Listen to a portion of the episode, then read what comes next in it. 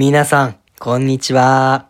ということで、今回は福山雅治さんについてのお話をするんですが、福山雅治ファンっていう方は怒らないで聞いてくださいね。ということで、今日もやっていきましょうそうくんの雑学ボッドキャスト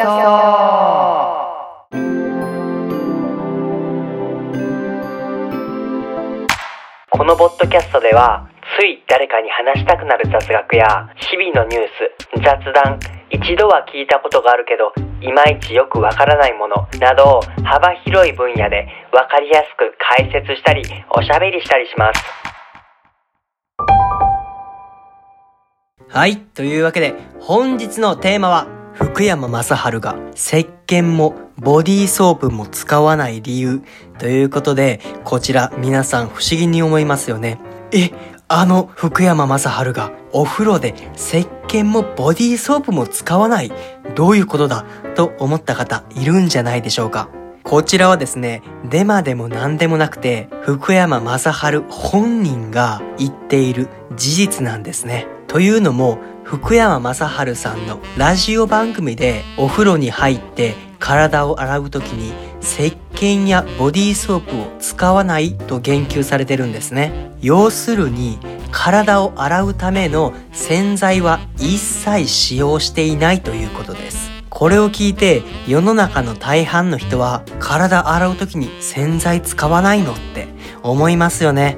なぜ福山雅治さんが洗剤を使わないのかというと実は福山さん乾燥肌らしいんですとは言っても洗剤で洗わなくて大丈夫なの？と思う方いますよね。福山さん曰く何かを使ってゴシゴシするのは肌を傷つけるだけで人間には自分で体をきれいにする機能が備わっているんですよ。っていう風にね言ってるんです。そして福山雅治さんのラジオ番組内でデリケートゾーンもお湯だけですか？という質問があったんですね。その質問に福山雅治さんははいデリケートゾーンもです。もし福山のデリケートゾーンが臭いという方はメールしてください。という風に言ってたんですね。石鹸を使うと福山さんは体が痒くて仕方ないらしいんですね。試しに石鹸を使わずにタオルとかで洗ってみると乾燥肌もだいぶ改善したみたいです。実はこの福山雅治さんの洗い方に関してお医者さんもおすすめしているんです。皮膚の表面には10種類ほどの常在菌がいるんですね。これがよく言う美肌菌というものなんです。こちらの美肌菌は皮膚に酸性の膜を作っているんですね。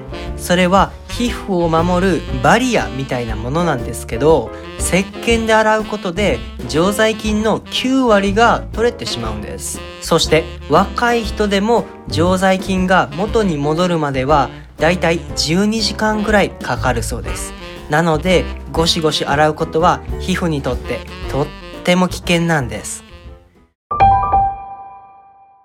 ということで今回は少し終わるのが早いですが次回超絶美肌になるための方法を解説していきたいと思います。肌がよく荒れて困ってるという人やもっと肌をきれいにしたいという方なんかにおすすめな放送になっているのでぜひ次回も聞いてみてください。ということで今回はここまでです。また次回お会いしましょう。バイバーイ。